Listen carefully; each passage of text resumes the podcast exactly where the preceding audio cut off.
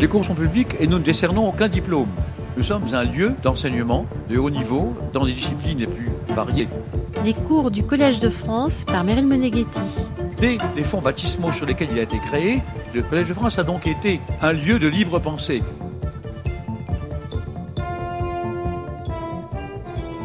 Avant la découverte de la puce du rat comme vecteur de zoonose par Paul-Louis Simon, de quelle façon le docteur Adrien Proust a-t-il flairé le rat au temps de la révolution pasteurienne s'interroge l'historien Patrick Boucheron. De la pestis des anciens à la peste des modernes, de quelle façon les dangers d'un Orient pernicieux peuvent-ils révéler un orientalisme épidémiologique? Au-delà de la découverte du bacille de la peste, quel est le style d'Alexandre Yersin en un temps où il faut rendre visibles les invisibles microbes? Patrick Boucheron, titulaire de la chaire Histoire des pouvoirs en Europe occidentale 13e-16e siècle, nous entraîne dans une vaste enquête interdisciplinaire autour de la peste noire, pandémie qui a sévi au milieu du XIVe siècle. Cours après cours, nous découvrons comment la notion de peste de l'Antiquité biblique et gréco-latine à l'époque contemporaine peut poser un défi narratif. Dans le cours précédent, le médiéviste est revenu sur la polysémie du mot peste à partir de ce qu'il a appelé la scène originelle de Thucydide dans la guerre du Péloponnèse. Si le mot de peste désigne une maladie contagieuse depuis l'Antiquité, il désigne avant tout un fléau destructeur et une trame narrative où les mots manquent. Le cours d'aujourd'hui met l'accent sur le 19e siècle et la troisième pandémie de peste. Patrick Boucheron indique néanmoins, et je le cite, que la découverte du bacille de la peste par Alexandre Yersin à Hong Kong en 1894 est indissociable d'un orientalisme épidémiologique qui transporte dans la peste des modernes l'imaginaire de la pestis des anciens. Cela posé, continue l'historien, elle n'en constitue pas moins une rupture analysée ici comme un style qui traverse les disciplines pour produire le récit d'une nouvelle composition des mondes de la peste, mais aussi d'une nouvelle chronologie, où ce qui se passe au loin documente un passé invisible.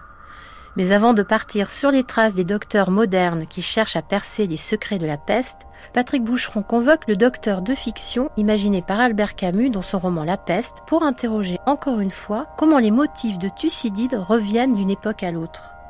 Tout de suite, et décidément, pourquoi la peste est-elle ce qui échappe à la mesure de l'homme et comment l'imagination de la peste infecte-t-elle la peste? Nous gagnons le Collège de France les 19 et 26 janvier 2021 pour le cours de Patrick Boucheron. Aujourd'hui, trois pandémies de peste, la composition des mondes. En 1996, l'helléniste Paul Demont découvrit à la Bibliothèque nationale quatre feuillets rédigés par Camus et datés de sa main août 42, septembre 43, ce qui correspond à un avant-texte de son roman finalement publié en 1947, La peste, et qui connut, comme on le sait, plusieurs réécritures, plusieurs versions. Dans euh, cet euh, avant-texte finalement abandonné, on lit le journal de peste d'un professeur de latin grec, Philippe Stéphan. Il comprend, note Camus, qu'il n'avait pas compris jusque-là Thucydide et Lucrèce. Et voilà comment euh, les épreuves du présent permettent de jeter des lueurs d'intelligibilité sur le passé. Philippe Stéphan disparaît du roman, dont la dynamique, vous le savez, consiste à donner un nom au narrateur qui jusque-là disait nous. Cette chronique touche à sa fin, il est temps que le docteur Bernard Rieux avoue qu'il en est l'auteur. Tout son effort fut donc de faire passer la peste de l'imaginaire au réel, ainsi que le commente l'anthropologue Frédéric Keck dans son dernier livre Signaux d'alerte. Ce qu'il fallait faire, c'était reconnaître clairement ce qui devait être reconnu, chasser enfin les ombres inutiles et prendre les mesures qui convenaient. Pour cela que Charles Rosenberg lit la peste pour comprendre le récit épidémique en trois actes. Car au début, les curieux événements qui affectaient notre ville d'Oran, mais qui ça nous, jusqu'à nous, jusqu'où ce nous camusien Nous les Arabes, nous les Juifs, c'est un problème. Le Oran de, de la peste est une ville blanche. Ces curieux événements n'ont rien à y faire. De l'avis général, ils n'y étaient pas à leur place ce qui est effectivement une définition euh, exacte de l'épidémie. Mais on comprend bien en lisant aujourd'hui La peste, en y reconnaissant ce tempo épuisant de la séparation, qui est sans doute euh, le mot-clé d'un roman qui décrit aussi une guerre d'occupation, Rieux et ses amis découvrirent alors à quel point ils étaient fatigués. Que le mot peste, dès qu'il est prononcé, oriente à la fois vers une maladie, et en ce sens Camus est un moderne, et une métaphore, et en ce sens il ne l'est pas. Le mot de peste venait d'être prononcé pour la première fois.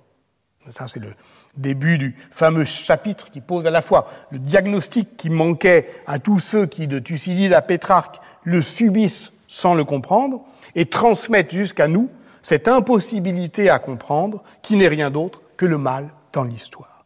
Le mot de peste venait d'être prononcé pour la première fois. Le fléau n'est pas à la mesure de l'homme. On se dit donc que le fléau est irréel. C'est un mauvais rêve qui va passer. Mais il ne passe pas toujours. Et de mauvais rêve en mauvais rêve, ce sont les hommes qui passent, et les humanistes en premier lieu, parce qu'ils n'ont pas pris leurs précautions. Et là, évidemment, dans cette phrase de Camus, vous voyez que tout ce à quoi il a renoncé, le journal du professeur de latin grec qui commente Thucydide, Lucrèce, etc., tout ça se trouve rassemblé. Tout ça se trouve rassemblé dans un ordre qui est tout sauf chronologique. Et voilà ce qui justifie sans doute l'exergue du roman, emprunté à Daniel Defoe. Il est aussi raisonnable de représenter une espèce d'emprisonnement par une autre que de représenter n'importe quelle chose qui existe réellement par quelque chose qui n'existe pas. Je l'avais déjà rappelé la semaine dernière pour expliquer pourquoi Jean Delumeau considérait que le journal de l'année de la peste de Daniel Defoe, 1722, était, malgré sa nature fictionnelle ou du fait même de sa nature fictionnelle, notre meilleur document sur les sociétés frappées par l'épidémie. Je rappelle que Defoe compose son journal fictif à partir d'une impressionnante collecte documentaire qu'il fait œuvre d'historien. Cela signifie s'emparer d'un souvenir tel qu'il surgit à l'instant du danger. L'annonce de la peste de Marseille en 1720 fait craindre aux Anglais que l'épidémie gagne à nouveau leur île. Voilà ce qui décide Daniel Defoe à rassembler tous les savoirs disponibles de la peste pour tenter de faire rempart à la destruction en les réorganisant ces savoirs dans un récit fictif, celui de la peste londonienne de 1665, la dernière catastrophe en date, celle dont on veut conjurer le retour. Écrire pour voir venir. Defoe interrompt donc la rédaction de son roman Moll Flanders pour publier d'abord en 1722, bon, il est constamment à court d'argent, donc il flaire aussi euh, l'opportunité éditoriale, un opuscule intitulé Préparatifs convenables pour la peste, aussi bien pour l'âme que pour le corps, comprenant des pensées opportunes sur l'approche visible de la terrible épidémie présente en France, les méthodes les plus propres à l'enrayer et le grand œuvre de s'y soumettre. Les méthodes, c'est en gros être un Robinson euh, londonien, c'est-à-dire stocker des vivres comme on arme un navire et euh, les enfermer secrètement chez soi pour euh, tout prévoir et se cadenasser et se séparer. Et puis ça marche pas. Et puis à la fin, effectivement, ça déborde. Et ce débord, c'est justement le journal de l'année de la peste, qui est d'abord, au fond, le récit de la progression inéluctable du mal. De même que Procope campe les pestiférés du temps de Justinien à la manière des agonisants de Lucrèce comme insomniaques et pleins d'imagination, Daniel Defoe décrit la fièvre des mélancoliques qui procure à ceux euh, qui la subissent une lucidité intense au prix de ce délire de petitesse dont parlait Freud dans Deuil et Mélancolie. J'ai aussi entendu parler de gens qui, à la mort des leurs, étaient restés complètement hébétés de leur insupportable chagrin. L'un d'eux en particulier fut si totalement écrasé par la pression exercée sur son humeur que sa tête s'apesantit peu à peu sur son corps et rentra si bien dans les épaules que son crâne finit par n'être qu'à peine visible au-dessus de l'os des épaules. Nous sommes là vous le voyez, plus très loin du dépeupleur de Samuel Beckett. C'est que les pages les plus saisissantes de Daniel Defoe touchent à cette vérité profonde qui donne le nom de peste à la destruction du langage. Il mène son lecteur, comme chez Thucydide, comme chez Boccace, au bord de la tombe, avec ces gens infectés que la mort prochaine jetait dans le délire et qui préféraient s'enterrer eux-mêmes plutôt que d'attendre la mort. Cela fera un peu voir l'affreuse condition du moment, encore que rien de ce que l'on en dira n'en puisse donner une idée exacte à qui n'y a pas assisté, sinon que ce fut très, très, très affreux, et qu'aucune langue ne saurait en exprimer l'horreur. Très, très, très affreux. On lit dans les lettres du théologien Démétrios Kidonès pour l'année 1347, mais aussi pour 1361, année de reprise de l'épidémie, qui euh, exprime aussi la détresse morale face à la vue des tombeaux, des amis, de la mort des enfants et des parents, d'une maison emplie de lamentations, alors qu'on ne sait pas soi-même si l'on vivra jusqu'au soir, je le cite. Le même bégaiement, j'ai peur, peur, peur de mourir. Cette impossibilité à dire, c'est le mal. Elle frappe les trois coups du théâtre de la peste. Nous allons donc euh, nous installer dans ce bégaiement, qui est aussi un bégaiement du temps, puisqu'à partir de maintenant, il faudra entendre le mot peste comme Pétrarque et comme Camus, comme Alexandre Yersin et comme Thucydide, c'est-à-dire en comprenant de quoi il s'agit et en ne comprenant pas de quoi il s'agit. Bref, il s'agira à partir de maintenant de suivre Thucydide jusqu'au bout, puisque, et je cite une dernière fois le mémorandum de la peste de Georges Didier Huberman, qui m'a accompagné dans ses premiers cours, la peste, avant d'être la peste, se sera tellement laissé infecter par l'imagination de la peste, ses futurs antérieurs, ses prémonitions. Les hommes, dans la peste, se souviendront, futurs, qu'il n'y avait eu, plus que parfait, des présages. Ils régleront leurs souvenirs sur ce qui leur arrivera, écrit Thucydide, en réponse à la question comment la mémoire des temps se garde-t-elle quand même? Voilà trois cours que nous abordons la peste dans ses imaginaires successifs, dans l'archéologie des savoirs de la peste ancienne et à partir d'aujourd'hui, eh bien, nous sommes euh, avec la peste des modernes, celle que éclaire euh, l'histoire euh, scientifique, l'histoire de la médecine, avec laquelle nous allons cheminer quelques semaines. Mais pour y aller, eh bien, comme à mon habitude, j'y vais prudemment par un biais, un trou de souris, en somme. Et voilà donc ce que je vous ai préparé. C'est à tort qu'on attribue à Hegel la maxime Il n'y a pas de héros pour son valet de chambre. Lorsqu'il euh, cite cette phrase par deux fois dans sa phénoménologie de l'esprit et aussi dans la raison de l'histoire, c'est comme un proverbe connu. En fait, ce n'est pas vraiment un proverbe, mais on en trouve euh, la substance euh, dans les essais de Montaigne. Tel a été miraculeux au monde auquel sa femme et son valet n'ont rien vu seulement de remarquable. Peu d'hommes ont été admirés par leurs domestiques. Cette idée m'a toujours paru un peu optimiste au regard de l'histoire des pouvoirs, qui n'est pas avare d'exemples où ceux qui côtoient les puissants admirent à mesure de leur servilité. Mais si l'on veut se rassurer un peu sur la nature humaine et comprendre ce qu'il peut y avoir de précautionneux, voire d'affectueux dans la relation domestique, on peut lire les souvenirs de Céleste Albaret, qui fut euh, sa vie durant la gouvernante d'un asthmatique chronique célèbre, Marcel Proust. Souvenirs qui parurent en 1973 sous le titre Monsieur Proust. La lecture est édifiante parce qu'elle complète, en somme, les préparatifs convenables pour la peste de Daniel Defoe dans l'art délicat de bien préparer son confinement.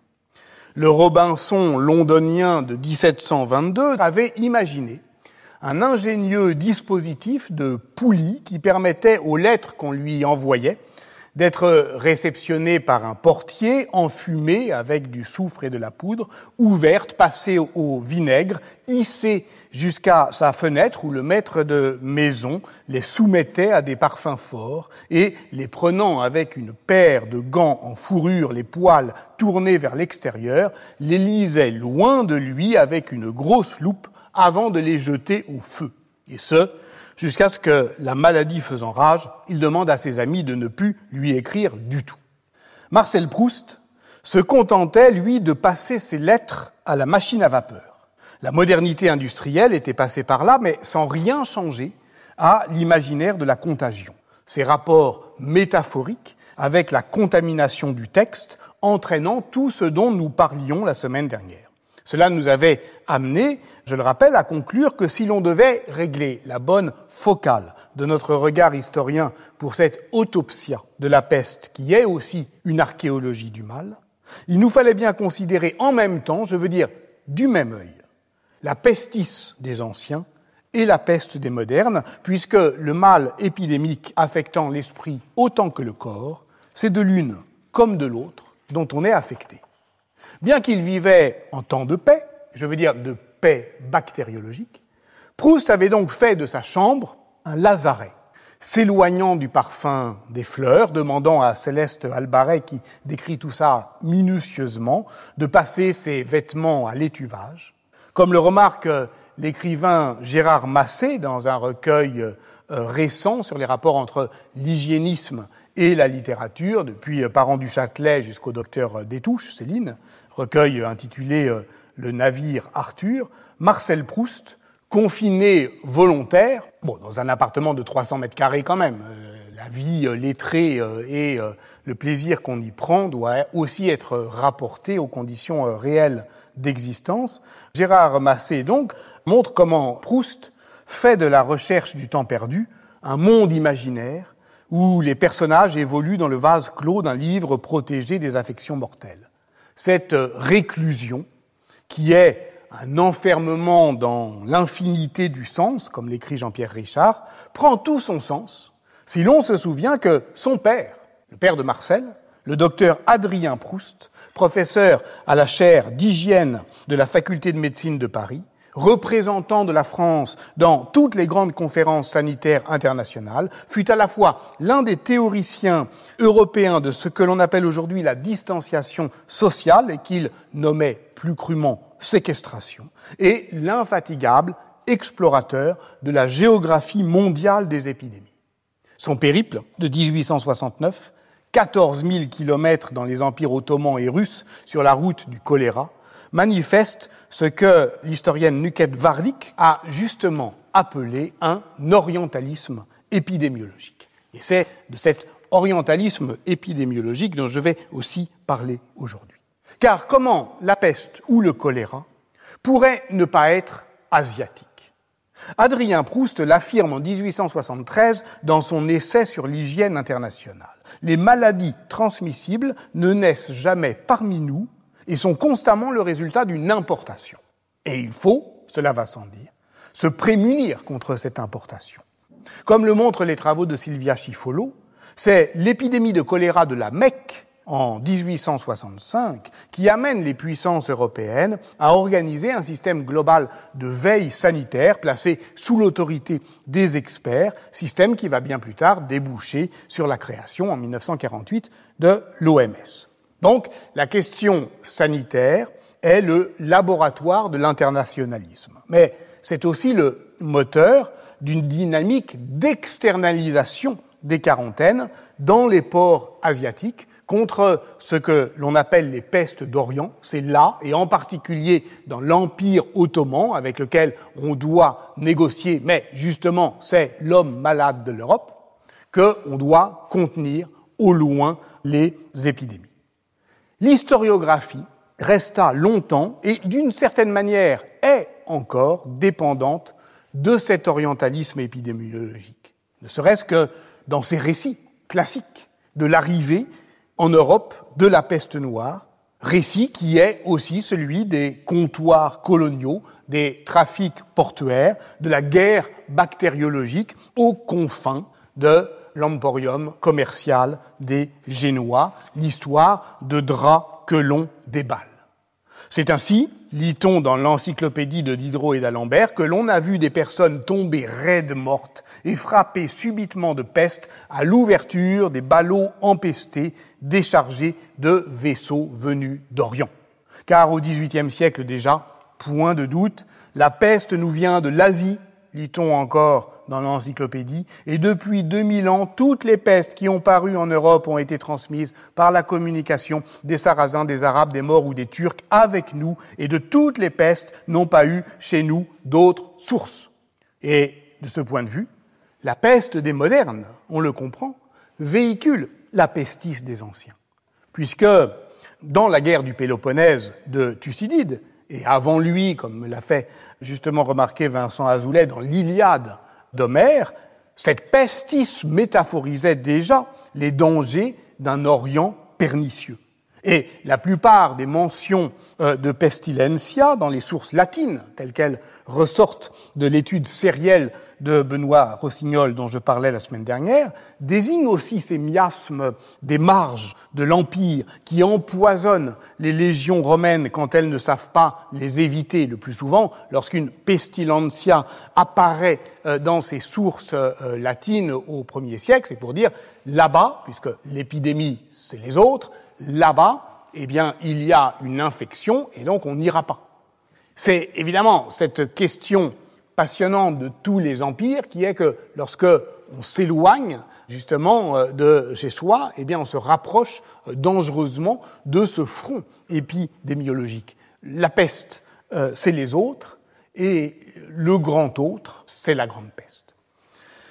Or, justement, elle revient au XIXe siècle. Depuis le début des années 1860, la peste circule à nouveau en Chine, dans le Yunnan et en Indochine. En 1892, elle est aux portes de Hanoï. Deux ans plus tard, à l'occasion de troubles politiques et de mouvements de troupes, l'épidémie flambe à Canton. L'alerte sanitaire tarde alors à être lancée parce que la septième conférence sanitaire, celle de Venise en 1897, voit surtout s'affronter les contagionnistes et les anticontagionnistes à propos de Suez. Euh, les anticontagionnistes, ceux qui pensent que euh, l'épidémie est justement la maladie du milieu et ne se transporte pas, eh bien, euh, ce sont les Anglais qui refusent de croire qu'ils pourraient être eux-mêmes les vecteurs de la circulation du choléra depuis leur possession indienne jusqu'en Égypte. Et c'est aussi parce qu'ils contestent l'occupation euh, britannique de l'Égypte depuis 1882 que les Français, contagionnistes, veulent faire de l'isthme de Suez un glacis contre le passage des épidémies. Et Adrien Proust, hygiéniste convaincu qui commence toutefois à se laisser gagner par les idées pasteuriennes, prononce donc à Venise, dans ce contexte-là de rivalité nationale, en 1897, une conférence qui sera publiée la même année sous le titre La défense de l'Europe contre la peste, qui est un livre passionnant où se lit, dès la première page, cette phrase étonnante, La peste de Canton de 1894 passa presque inaperçue. Il ne s'agissait, il est vrai, que de Chinois. Elle causa cependant la mort de cent mille personnes. Il conviendrait évidemment de réfléchir aujourd'hui à cette logique de il ne s'agit que. Il ne s'agit que d'homosexuels, que de toxicomanes, que de vieux. Les hiérarchies d'une société s'y donnent à voir, celle de l'inégalité des vies dont parle Didier Fassin, dont il parlait dans sa leçon inaugurale. Rousseau, disait-il, avait euh, dit que les sociétés avaient les mortalités qui leur conviennent. En tout cas, l'orientalisme épidémiologique d'Adrien Proust s'exprime pleinement dans son tableau de la peste chinoise. Il décrit minutieusement, tout en les qualifiant de superstitieuses, les pratiques visant à éloigner l'épidémie, par le bruit des gongs, par l'éclat des pétards, par la longue vue des médecins chinois qui leur permettent de voir au loin euh, les symptômes des malades et de leur jeter éventuellement un scalpel pour qu'ils incisent eux-mêmes leur bubon, ce qui est une manière de médecine ambulatoire assez radicale, mais aussi par des artifices de calendrier qui consistent à faire euh, redémarrer l'année chinoise plus tard, éliminant euh, ainsi les mois funestes.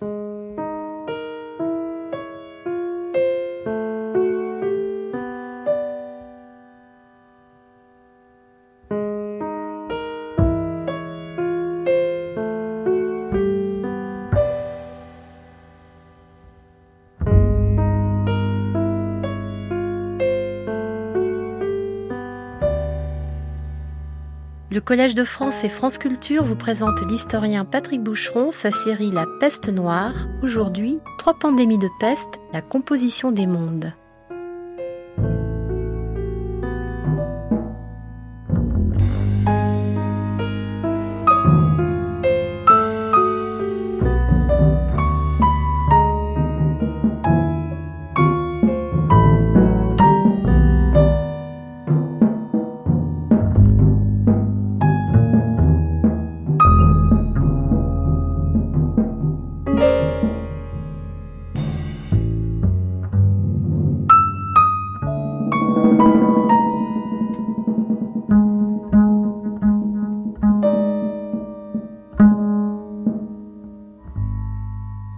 L'apparition de l'épidémie fut précédée par la mort des rats. Et les Chinois y voyaient un mauvais présage. Superstition, là encore. Mais Adrien Proust observe tout de même le phénomène. Voici donc l'animal qui, je cite Adrien Proust, sort de son trou sur le plancher, il vacille, tourne sur lui-même, rejette du sang et succombe. Adrien Proust observe et il compte 40 000 rats sont morts à Canton du 17 avril au 18 mai. Et c'est ici qu'il fait ce qu'on pourrait appeler aujourd'hui euh, l'ethno-histoire, une science auxiliaire de l'épidémiologie. Pourquoi l'ethno-histoire? Parce que ce que l'on voit au loin, en Chine, c'est notre passé. Nous fûmes ce que sont aujourd'hui les Chinois qui meurent de la peste et leur malheur d'aujourd'hui ouvrent une fenêtre sur notre histoire ancienne. Adrien Proust relève donc cette épisodie euh, murine sans vraiment comprendre, évidemment, son rôle dans la transmission vers l'homme. Il écrit en 1897 et c'est en 1898 que le mécanisme de la contagion de la peste, on va le voir avec Paul-Louis Simon, est définitivement euh, fixé. Donc, sans comprendre le rôle dans la transmission vers l'homme, il décrit l'épisodie murine, qui en serait le signe avant-coureur, et il cherche dans l'histoire ancienne, toujours à tâtons, des témoignages qui iraient dans le même sens. Il le trouve, par exemple, dans les mentions des épidémies bibliques. Ainsi, dans le livre de Samuel 5, 1, 5, quand Dieu frappe les Philistins coupables d'avoir dérobé à Israël l'arche d'alliance. La peste qui les afflige, c'est alors une panique mortelle. Les Philistins la font cesser en restituant l'arche d'alliance et en l'accompagnant d'une réparation, cinq tumeurs d'or, excroissance, des fois on traduit bubon, mais c'est excessif, j'ai vérifié auprès de Thomas Romer, le, nom euh, hébreu c'est juste excroissance, cinq tumeurs d'or et cinq rats en or, car c'est un même fléau qui les a tous atteints, ainsi que vos princes. Perplexe, Adrien Proust commente ce passage à partir d'un tableau fameux de Nicolas Poussin, La peste d'Asdod, aujourd'hui conservé au musée du Louvre, qui représente le moment où les Philistins qui avaient transporté euh, l'arche euh, d'Israël dans le temple de Dagon à Ashrod, découvrent la statue de leur dieu brisée et se découvrent eux-mêmes malades de la peste. Lorsqu'il peint ce tableau en 1630, Nicolas Poussin, qui jouit euh, déjà d'une grande réputation, est à Rome.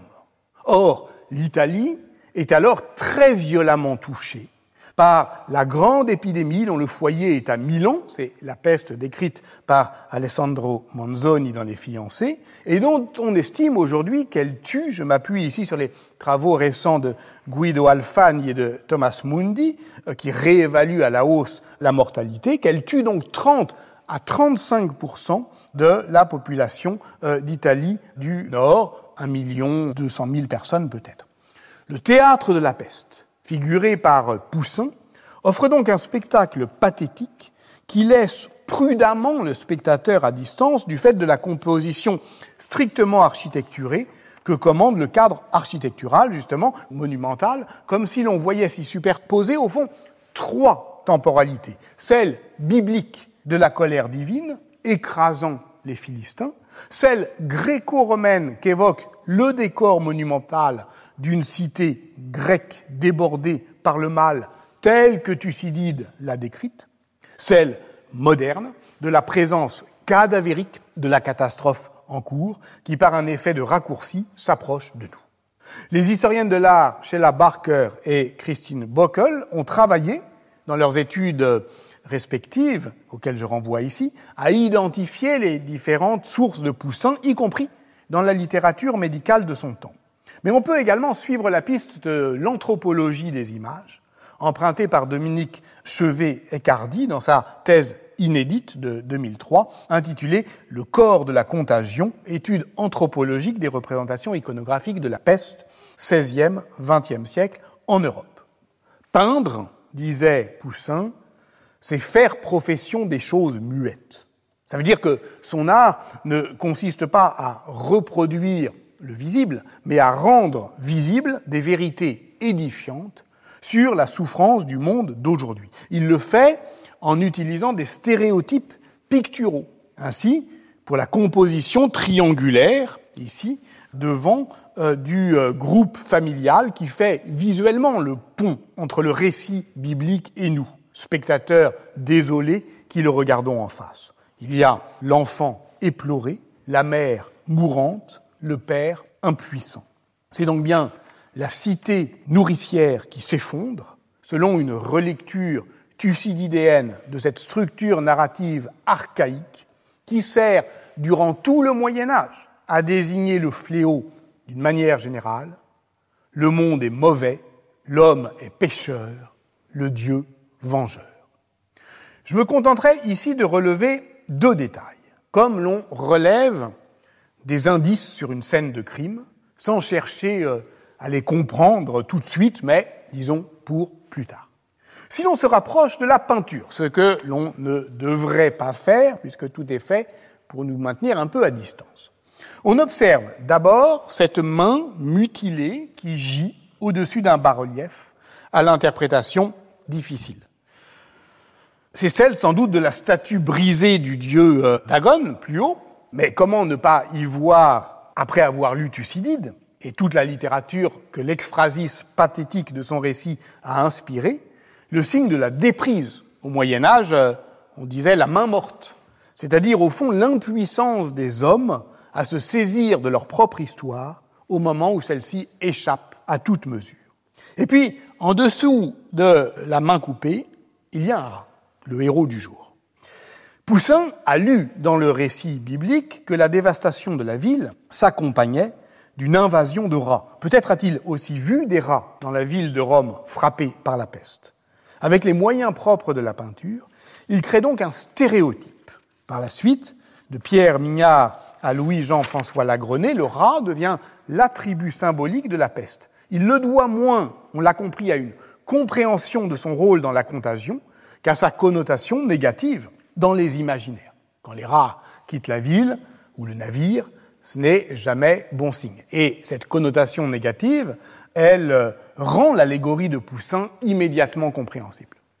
Même si euh, les rats sont plus nombreux dans les fables de La Fontaine que dans les bestiaires médiévaux, euh, de toute façon, ils n'y jouissent pas d'une excellente réputation. L'évêque de Lan les déclarent maudits et excommuniés en 1120 lorsqu'ils envahissent les champs, donc ce sont plutôt des mulots avec les chenilles, et ils font euh, partie euh, des usual suspects, des procès euh, intentés contre les animaux étudiés par Michel Pastoureau. Une légende tardive nous met aussi sur la voie de cette mauvaise réputation, c'est celle bien connue du joueur de flûte de Hamelin, euh, rapporté par les frères Grimm, et qui ne semble pas être attesté sur le plan textuel avant 1440. Der Rattenfanger von Hameln débarrasse la ville des rats qui l'infectent en les attirant par la musique qu'il joue jusqu'à la Weser où il se noie. Mais comme les habitants de la ville refuse de payer cette dératisation pourtant bien efficace et le chasse à coups de pierre, alors il fait de même avec leurs enfants. Dans des versions, eh ben, il les noie, euh, dans d'autres, il les emmure dans une grotte. Et ça renvoie à un épisode de 1284, c'est celui en tout cas qui est cité euh, dans la plus ancienne version de la légende, mais qui est confondu avec une réminiscence tardive d'une danse de Saint-Guy qui aurait mal tourné en 1376, euh, danse qui était aussi une danse prophylactique contre justement euh, le retour de la peste. Donc on voit très bien que ces deux dates encadrent, ça ne vous a pas échappé, la peste noire, dans le contexte duquel Jacques Demy a d'ailleurs installé la narration de son film Le joueur de flûte en 1972. Donc, comme dit euh, Ivan Illich, on flaire un rat. Et Adrien Proust, lui aussi, a flairé un rat. Il pense que la mort des rats est donc un signe avant-coureur de la peste. Superstition, tranche l'hygiéniste, qui cherche dans l'histoire de quoi assurer ses certitudes. La mort des rats n'a pas été signalée dans les épidémies du Moyen Âge, écrit-il, ce qui est vrai et pas vrai, on va le voir. Cependant, Poussin figure un certain nombre de rats dans son tableau de la peste des Philistins, qui est au musée du Louvre. Point. Simple observation, et il n'en dit pas davantage. Mais nous sommes, je le rappelle, en 1897. Et c'est euh, seulement au, détour de son récit qu'Adrien Proust livre presque à la dérobée, de manière fort prudente, cette information qui est capitale pour nous. Le docteur Yersin, médecin des colonies, élève de l'Institut Pasteur, arriva à Hong Kong vers le milieu du mois de juin 1894. Il observa la maladie en fit l'étude bactériologique et en découvrit le bacille. Les résultats qu'il a obtenus avec la sérothérapie donnent de plus grandes espérances. Point. Déplions soigneusement ces quelques phrases. Le docteur Yersin est médecin des colonies. Oui, il est né en Suisse, il a adopté la nationalité française, il euh, s'est fait euh, à 27 ans euh, explorateur en Indochine, une fois sa thèse de médecine soutenue, et il exerce pour les messageries maritimes sur la ligne Saïgon-Manille. Il se rend célèbre par de grandes expéditions dans des terres inconnues du protectorat français d'Annam, l'actuel Vietnam. Il est donc à Hanoï en mai 1894 lorsqu'on commence à s'inquiéter de la progression de l'épidémie de peste bubonique qui fait des ravages dans la population chinoise de Hong Kong. Dans son article fameux, sur lequel je vais revenir, La peste bubonique à Hong Kong, Alexandre Yersin précise que la peste, qui était restée endémique sur les hauts plateaux du Yunnan, avait déjà fait dans le passé récent, je cite, quelques apparitions tout près de la frontière de nos possessions indo-chinoises. Et c'est ce précédent fâcheux et la difficulté donc de contenir cette menace par la mise en place de quarantaines efficaces, difficiles dans cette région, qui fit craindre, je cite encore au gouvernement français, que l'Indochine ne fût envahie par l'épidémie. Voilà pourquoi, et je cite encore le même texte de Yersin, je reçus du ministre des colonies l'ordre de me rendre à Hong Kong, d'y étudier la nature du fléau, les conditions dans lesquelles il se propage, et de chercher les mesures les plus efficaces pour l'empêcher d'atteindre nos possessions. Donc, il s'agit bien effectivement de contenir au loin une frontière qui est effectivement la frontière de la France en Indochine. Parce que, à plusieurs reprises déjà, il y a eu des incursions hostiles. C'est donc, comme médecin des colonies, Adrien Proust a raison que Yersin se rend à Hong Kong. Et à lire son propre témoignage, on comprend bien que la logique d'une telle projection aux avant-postes du front épidémiologique, en étendant sa domination inévitablement, on intensifie les échanges, eh bien la puissance coloniale se porte au devant du péril épidémique. Il faut donc défendre la frontière avec des soldats contre les ennemis de grosse taille, avec des médecins contre les ennemis de petite taille. Je cite ici Les microbes guerre et paix, où Bruno Latour euh, décrivait en 1984, sur le modèle tolstoïen, c'est vraiment guerre et paix, la guerre que Pasteur et ses disciples livrent contre ces ennemis invisibles que sont les microbes, mais aussi contre leurs adversaires, les adversaires des pasteuriens, farouches, déterminés, à l'intérieur même du champ scientifique pour imposer leur théorie. Il est difficile aux historiens de ne pas remarquer combien les pouvoirs publics ont usé des métaphores guerrières depuis le début de la crise pandémique actuelle pour susciter la mobilisation de celles et ceux qui devaient monter en première ligne et de celles et ceux qui, à l'arrière, devaient les soutenir. On peut s'inquiéter de cette rhétorique autoritaire et culpabilisante, Il se souvenir que Suzanne Sontag, dans La maladie comme métaphore, avait déjà dénoncé ces dangers démocratiques en 1979. Mais on devra aussi se souvenir que durant l'épidémie de sida, les associations de malades militaient à la fois pour la reconnaissance de la légitimité de leur propre savoir contre le pouvoir médical, mais aussi pour la mobilisation du pouvoir dans ce qu'ils appelaient la guerre contre le sida. Et ce livre de Bruno Latour, aujourd'hui, il date, je le répète, de 1984, donc c'est toujours effectivement ces dates-là. Eh bien, le relire aujourd'hui, c'est au fond saisir toute cette épaisseur historique. Et d'abord pour prendre la mesure de cette aventure scientifique qu'est la révolution pasteurienne. Parce que oui, Alexandre Yersin est médecin des colonies, mais il est aussi élève de Pasteur. Il participe aux premières séances de vaccination contre la rage, il devient le premier préparateur du cours de, microbiologie de l'Institut euh, Pasteur, mais aussi de Robert Koch, dont il suit euh, les cours euh, de bactériologie. Alors, cette histoire de la révolution microbienne, on peut la faire en égrénant ces dates glorieuses, 1867, mémorandum de Joseph Lister sur la chirurgie antiseptique, 1876, isolement du bacille de la maladie du charbon par Robert Koch, suivi de la description du microbe de la tuberculose, 82, et du choléra, 85, et 1885, application à l'homme du vaccin contre la rage de Pasteur. Mais pour développer ces technologies de l'espoir, comme euh, le montre Ilana Levy, eh bien, les pasteuriens adoptent aussi une stratégie de la visibilité. Parce que la révolution microbienne doit rendre socialement visible le fait qu'elle a découvert un monde invisible, celui des microbes, avec lesquels il faut désormais apprendre à vivre. Et c'est tout l'enjeu, au fond, du récit de Yersin. Parce que c'est un récit.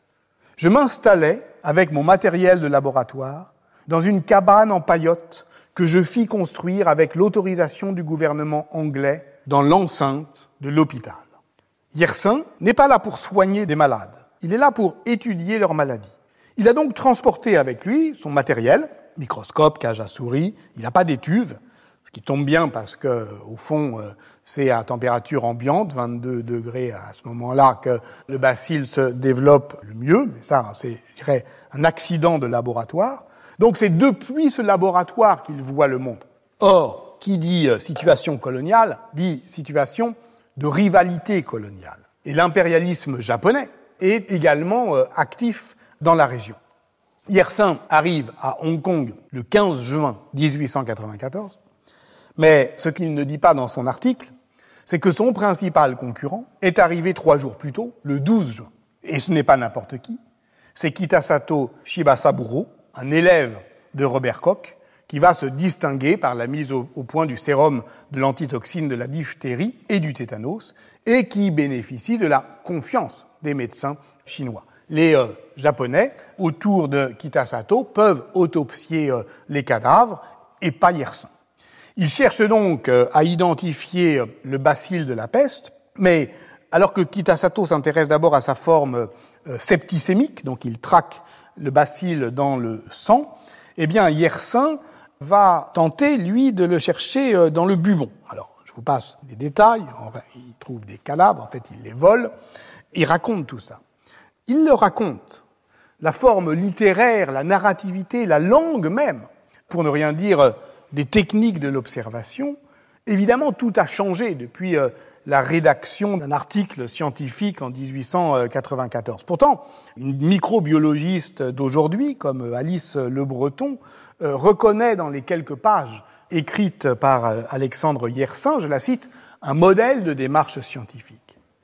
Et si j'y insiste, apparemment loin de mes bases chronologiques et disciplinaires, c'est parce que, effectivement, ce qui est en jeu, c'est cette articulation entre le laboratoire de l'interdisciplinarité et ce que j'ai appelé l'épreuve de narrativité. Bruno Latour a justement consacré quelques pages éclairantes à cet article de Yersin, dans Les microbes guerre et paix pour mettre au jour ce qu'il appelle le style pasteurien, cette rhétorique de la persuasion qui pèse sur la conviction des lecteurs, qui impose en fait un effet de pente qui l'amène, le lecteur, à l'idée que la conclusion est aussi euh, indiscutable que le cours d'une rivière qui dévale. Ce style n'est pas simplement le fait du génie propre de Yersin, il est commun aux milliers d'articles que les pasteuriens jettent alors dans la bataille. Et c'est vraiment un style, au sens le plus tranchant du terme, parce qu'il incise le réel et traverse toutes les disciplines. Yersin, on l'a vu, commence par une description épidémiologique du phénomène, le plateau du Yunnan, les frontières, l'Indochine, avant d'en faire un tableau clinique. Symptômes, diagnostic, pronostic. 95% de mortalité. Puis vient la cartographie urbaine des foyers de la peste, l'attention portée sur les eaux usées, l'insalubrité de l'habitat, dans la pure tradition hygiéniste. La population touchée par la peste vit, je cite, dans des bouges infectes où l'on ose à peine entrer et où s'entasse un nombre incroyable de personnes. Ensuite, il rentre dans son laboratoire. Et là, Yersin change encore de discipline. Il s'intéresse au bubon, non pas comme symptôme clinique, mais comme réservoir de bacilles. Il incise, il observe au microscope, il passe au stylet de la description, voilà la planche qui euh, en résulte, vous voyez, pulpe euh, du bubon d'un Chinois atteint de peste, pulpe de ganglion d'un rat mort spontanément euh, de la peste, et observant, il passe au stylet de la description, la pulpe des bubons est remplie d'une véritable purée d'un bacille court, trapu, à bout arrondi, assez facile à colorer par les couleurs d'aniline et ne se teignant pas par la méthode de Gram. Je rappelle que cette dernière, la méthode de Gram, c'est une technique encore classique de la microbiologie qui classe aujourd'hui encore les bactéries en deux grandes catégories grâce aux propriétés différentes de leurs parois. Les bactéries à Gram positifs sont colorées en violet, les bactéries à Gram négatifs en rose. Donc en tout cas, là, en deux phrases, il a identifié le tueur. C'est un cocobacille à gramme négatif de la famille des entérobactéries, c'est ce qu'on dit encore aujourd'hui, que l'on retrouve dans les intestins des hommes, des animaux, dans l'eau, dans la terre. Yersin n'en a pas fini, il suit le postulat de Koch, il met le bacille en culture, il décrit ses colonies, il l'inocule à des animaux expérimentaux pour reproduire les symptômes de la maladie, et par son épidémie euh, de laboratoire, il teste plusieurs voies euh, d'inoculation du bacille et fait des hypothèses sur le mode de contagion. Enfin, comme Pasteur l'avait fait en Beauce quand il était à la recherche du charbon du mouton, Yersin effectue des prélèvements de terre dans les quartiers contaminés. Il découvre un bacille à 5 ou 4 euh, cm de profondeur dans le sol d'une maison infectée. Je le cite, il était tout à fait semblable à celui retiré des bubons, mais il n'était pas virulent. Point. Et là encore, avec une économie de moyens euh, stupéfiante, hein, au détour d'une phrase, il livre un résultat déterminant, c'est que le bacille peut donc rester en sommeil dans des réservoirs naturels. En une semaine, il rédige son article qui paraît en septembre dans les annales de l'Institut Pasteur, concluant ainsi La peste est donc une maladie contagieuse et inoculable. Il est probable que les rats en constituent le principal véhicule. Il envoie ça à l'Institut Pasteur, il envoie ces tubes scellés qui contiennent de la pulpe de bulbon et en bon fils, il écrit à sa mère pour la rassurer et lui dire qu'il rentre bientôt. J'aurai encore bien des choses à te raconter, mais il y a deux cadavres qui m'attendent et ces messieurs sont pressés, paraît-il, d'aller au cimetière. Adieu, chère maman, lave-toi les mains après avoir lu ma lettre pour ne pas gagner la peste. Je cite ici euh, la grande et belle biographie de Henri Mollaret et Jacqueline Brossolette, Alexandre Yersin, un pasteurien en Indochine, paru en 1985 sous un autre titre, réédité en 1993, sollicitant beaucoup euh, cette euh, correspondance. Dans son roman Peste et choléra, paru en 2012, l'écrivain Patrick Deville raconte prestement cette histoire. En deux mois, à Hong Kong, s'était pliée la grande histoire de la peste. Fin de la citation. Enfin, pliée pas tout à fait. Il convenait justement de faire reconnaître au monde entier la paternité de la découverte, c'est-à-dire la gloire d'avoir donné un nom au tueur. Or, la controverse avec euh, Kitasato, qui lui aussi découvre le bacille, mais euh, dans le sang, dans d'autres conditions, et le contamine un peu avec un pneumocoque, enfin c'est moins net. En tout cas, la controverse ne fait que commencer. Ce n'est qu'en 1954 que la peste entre dans la nomenclature internationale sous le nom de Yersina pestis, 1954. Cela dit, c'est intéressant parce qu'il en va ici d'une politique du nom propre, telle qu'elle a été étudiée par Gabriel Galvez dans son livre tout récemment publié aux éditions de l'EHESS sous le titre Posséder la science, la propriété scientifique au temps du capitalisme industriel. Louis Pasteur est un entrepreneur scientifique, très soucieux de breveter ses inventions, et la prise de brevet, c'est pour lui aussi une manière de prendre date dans le champ des priorités scientifiques et dans le domaine de la propriété industrielle. Et c'est d'ailleurs dès 1894 que la compagnie des vaccins charbonneux dépose le nom Pasteur comme une marque et ses héritiers n'auront de cesse de défendre ce patronyme contre des utilisations commerciales frauduleuses. Par exemple, ils intentent un procès en 1897 à un producteur d'un élixir cordial qui s'appelait Félix Pasteur. Alors bah, il dit ben voilà, c'est un élixir Pasteur. Donc ça c'est pas possible évidemment pour les héritiers euh, Pasteur. Donc il y a effectivement cette question du nom qui va devenir euh, fondamentale. Mais il y a aussi à poursuivre le travail en vue d'obtenir un sérum antipesteux, en inoculant euh, des souches moins virulentes chez les animaux qui présentent une haute résistance naturelle à la peste, comme le cheval, qui, tout comme le chien, ne meurt pas de la peste, ce qui a, là encore, des conséquences déterminantes dans la compréhension historique euh, du phénomène de diffusion de l'épidémie. Et l'idée, c'est évidemment de comprendre le mode de contagion et les voies d'inoculation. Et la découverte majeure en la matière sera faite par un autre pasteurien, je l'ai dit, Paul-Louis Simon, médecin de la marine, qui est envoyé dans la région de Bombay, alors dans les Indes anglaises, pour prendre le relais de Yersin et y poursuivre une campagne de sérothérapie. C'est lui qui remarque, chez certains malades, la présence, outre le bubon qui en est le symptôme le plus visible, d'un indice plus ténu encore, de petites euh, des cloques, évoquant la piqûre d'un insecte. C'est à Karachi qu'il parvient euh, en 1898 à capturer des puces sur des cadavres frais de rats, ce qui n'est pas facile, et à démontrer que la puce du rat est bien le vecteur indirect de la zoonose qui précède par saut d'espèce le développement de l'épidémie. Je cite Paul-Louis Simon.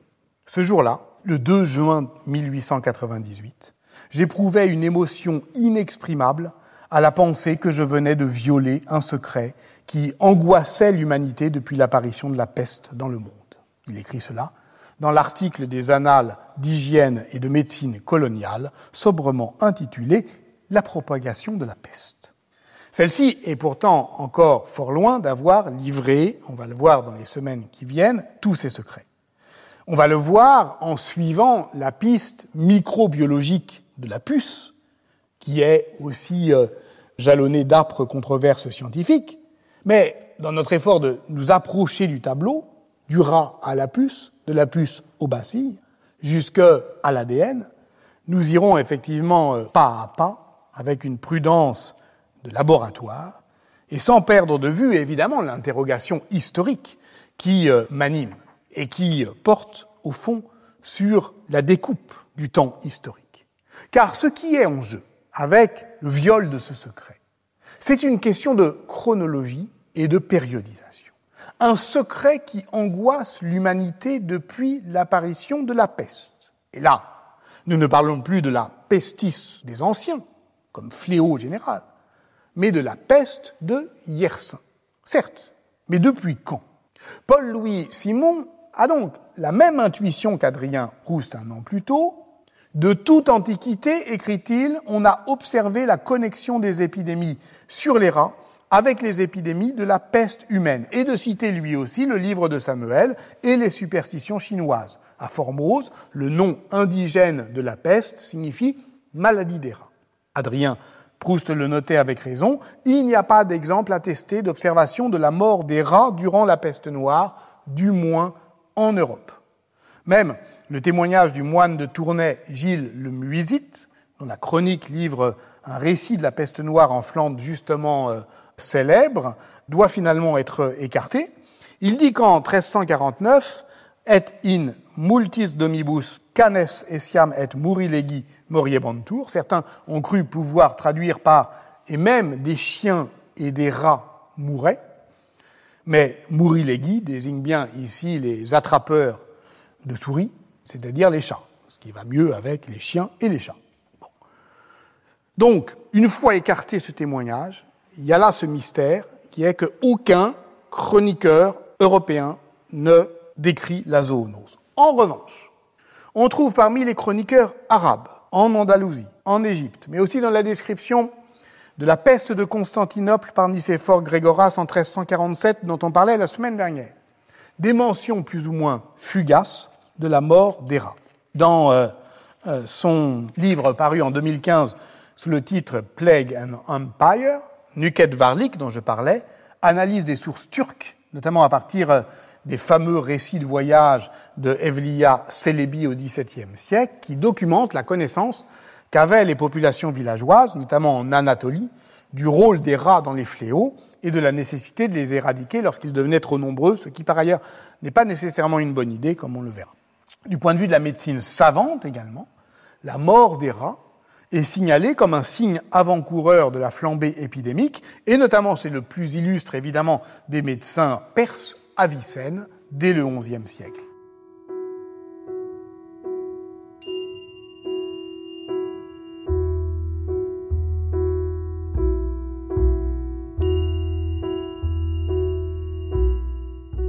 C'était les cours du Collège de France. Vous venez d'écouter l'historien médiéviste Patrick Boucheron, sa série La peste noire. Aujourd'hui, trois pandémies de peste, la composition des mondes.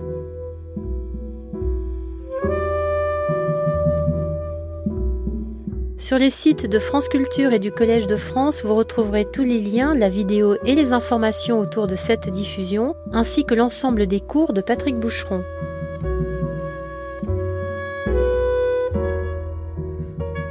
Sa leçon inaugurale intitulée Ce que peut l'histoire a été publiée chez Fayard en 2020 avec le Collège de France et elle est disponible en édition électronique.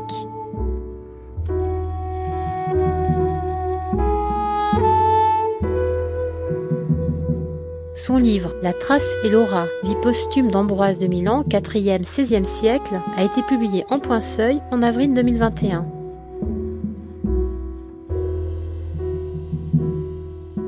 Réalisation Laurelène Planchet. Présentation et coordination Meryl Meneghetti.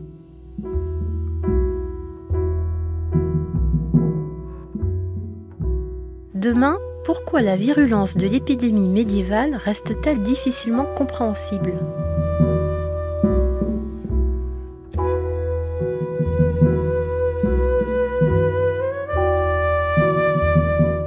Bonne journée à l'écoute de France Culture.